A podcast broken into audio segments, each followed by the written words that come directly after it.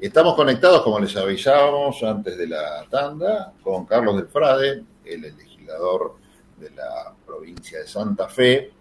También es periodista, pero en el primero de sus roles escribió algo muy interesante que tiene que ver con el Banco Nación. Nosotros estábamos contando recién que entre las ideas que está proponiendo mi ley, aunque dice la oposición que no sería de, del agrado, por lo menos de muchos diputados que sí acompañaron el proyecto en general de ley, no estaría en el agrado de esos, de esos diputados avanzar con lo que es la privatización del Banco Nación.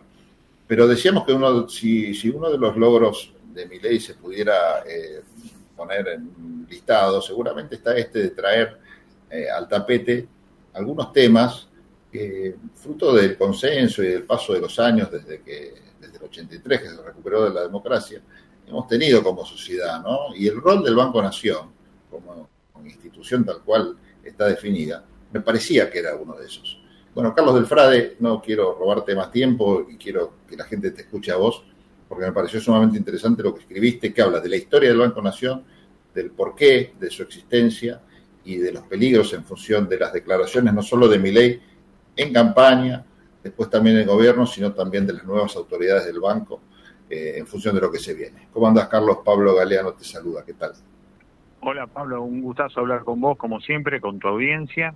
Y lo que nosotros incorporamos aquí es el valor estratégico de la fundación que hizo en aquel momento el entonces presidente de la Nación, Carlos Pellegrini, que más allá de haber fundado el Jockey Club de la Argentina, en realidad tenía un concepto de desarrollo industrial soberano de la Argentina, y en ese contexto fundó el Banco Nación con la idea de ayudar a la pequeña industria, como él le decía, en contraposición a los comerciantes que miraban todo desde Buenos Aires hacia el extranjero sin reparar en el país real, en el país de las provincias. Es un discurso realmente notable el que él da en octubre de 1891 cuando funda el Banco de la Nación Argentina y el Banco de la Nación junto a IPF terminaron configurando una Argentina totalmente diferente, especialmente en las primeras tres décadas del siglo XX y después fundamentalmente con el rol que le da al Estado emprendedor y al mismo tiempo desarrollador que le dio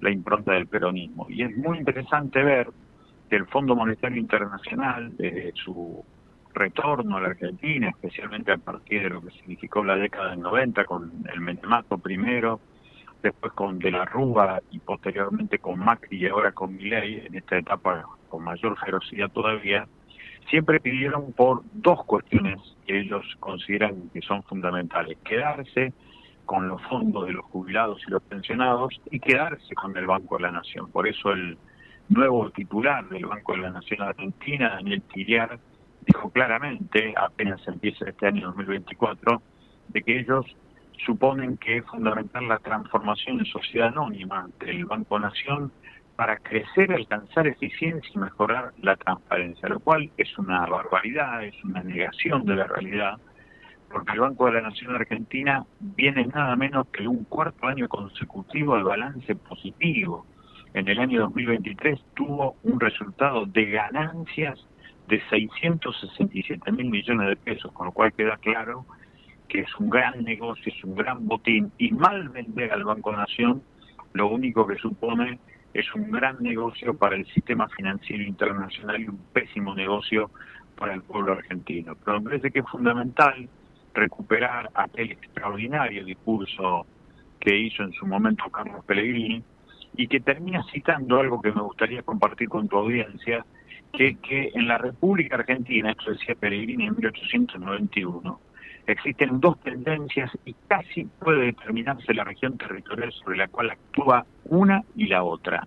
Hay un partido que tiene su asiento en el pequeño espacio que rodea la Plaza de Mayo de la capital federal, y un partido que tiene asiento en todo el resto de la nación. A un partido podríamos llamarlo comercial, al otro industrial. A cada instante se revelan las distintas tendencias de estos dos partidos. Uno de ellos es enemigo del Banco de Estado, del Banco Habilitador, solo cree en el banco particular. El otro prefiere o tiene simpatía por el Banco de Estado.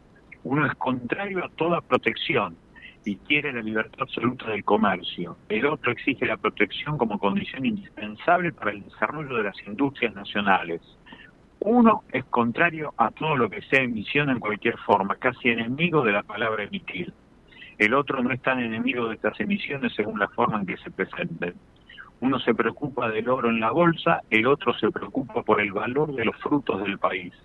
En estas luchas económicas que se inician, se presenta la lucha muy parecida a aquella que se inició en nuestra lucha política. De un lado la nación, del otro intereses radicados en esta capital, con esta enorme diferencia que esta vez el límite no el arroyo del medio, pues forma parte del lado de la nación, la rica provincia de Buenos Aires. La lucha que se entabla es, pues, entre los que trabajan y los que no producen, entre el país entero y un grupo de especuladores apoyados por la prensa metropolitana. Impresionante, esto lo dijo Carlos Pellegrini cuando se fundó el Banco Nación en 1891. Absoluta actualidad y en estas frases está también el sentido antinacional y a favor del saqueo de la producción de la riqueza de generaciones y generaciones argentinas, que es lo que sintetiza, entre otras cosas, al gobierno de Javier Milei.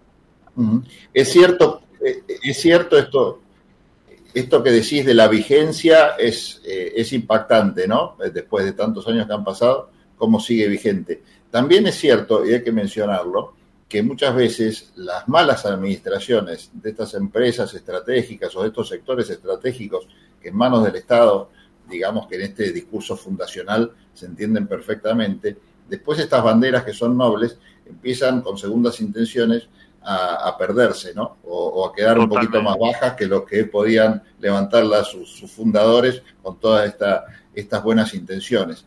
Eh, recordemos, sin, no ir tan, lejos, eh, lo que fue la, durante la gestión de, Mauricio Macri y un caso que vos conocés muy de cerca con Vicentín, ¿no? Como el mal uso también de una herramienta en manos del Estado en ese momento, como el Banco Nación, eh, bueno, terminó haciendo lo que en todo caso estamos eh, preocupándonos hoy que podría pasar con el Banco Nación en manos privadas.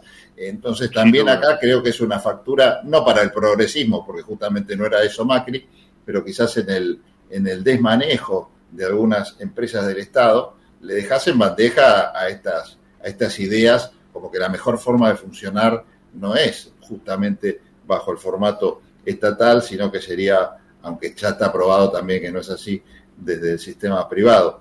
¿Qué, discusión hay internamente dentro de lo que es los sectores progresistas con respecto a, estos temas que no solo incluyen, insisto, el Banco Nación, sino también a, otros muchos organismos? Yo lo que creo que es fundamental darnos cuenta de eso, que hoy hay un Estado al servicio de la dependencia, la extranjerización de riquezas y además de los sectores dominantes de la Argentina. Y eso, por supuesto, que funcionó también durante el gobierno de Alberto Fernández y eso forma parte de la necesaria revisión que hay que hacer de esos llamados gobiernos nacionales y populares que terminaron siendo antinacionales y antipopulares. Por eso es tan interesante ver en los orígenes la idea de que el banco no tenía que ver con los financieros, sino con hacer circular el dinero del pueblo a favor de las necesidades populares, sino en su contra, y no frente a este casino universal que ha mostrado esta cara especulativa de la economía financiera que ha producido el capitalismo, especialmente en los últimos 30 años en todo el mundo, en donde Vicentín terminó siendo eso, terminó siendo el fugaducto del macrismo, porque terminó siendo un lugar para el lavado de dinero, para la fuga de capitales, en lugar de seguir generando, como lo decía su propia historia, más producción y más trabajo. En ese sentido, ese Banco Nación, con esa lectura política de estar a favor de la financiarización de la economía durante el macrismo, generó durante la presidencia de González Fraga el lugar donde se han fugado 791 millones de dólares y donde todavía sigue existiendo una deuda de 1.600 millones de dólares. Viene bien ese recuerdo porque además en esta semana, el sábado, se van a cumplir cuatro años de lo que fue el inicio del concurso preventivo de acreedores Vicentín, que todavía sigue más en el territorio de darle más impunidad y más tiempo a quienes perpetraron todo este negocio en contra del pueblo argentino, entre otros los exfuncionarios del Banco Nación y del Banco Central de la República Argentina durante el tiempo del macrismo. Carlos, muchas gracias por este contacto. Te agradezco y volvemos a conversar en cualquier momento. Gracias, hasta cualquier momento. Un saludo. Carlos del Frade, diputado provincial de Santa Fe, también es periodista de investigación, en realidad él comenzó con el periodismo y después este, encontró su lugar en la política y siempre me parece que es interesante estas charlas que tenemos con él, que bastante seguido últimamente las estamos haciendo. Si quieren ver una buena nota que escribió al respecto Carlos del Frade, les recomiendo visitar el portal eh, donde aparece su nota de opinión. Hay dos portales, uno es Pelota de Trapo y el otro es Paralelo 37. Allí están reflejadas como nota de opinión esto que nos contaba aquí en Tendencias Carlos del Frade.